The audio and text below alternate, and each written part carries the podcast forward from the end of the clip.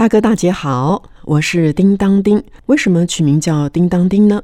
我有两位亲戚，一个叫叮叮，一个叫当当。这让我想起学童时代上下课的钟声，叮当叮当，叮当声飞扬在空中，真好听啊！叮当声也反映了学童活泼的神采、生活作息的律动以及那学习认真的模样，因此叮当声酝酿了“叮当叮”这个名字。希望大哥大姐喜欢收听《金色年华》这个节目，让叮当叮陪伴您共度如童年般的神采飞扬时光。叮当叮去年届龄退休了。原本是在教会担任传道师，以祈祷传道为业。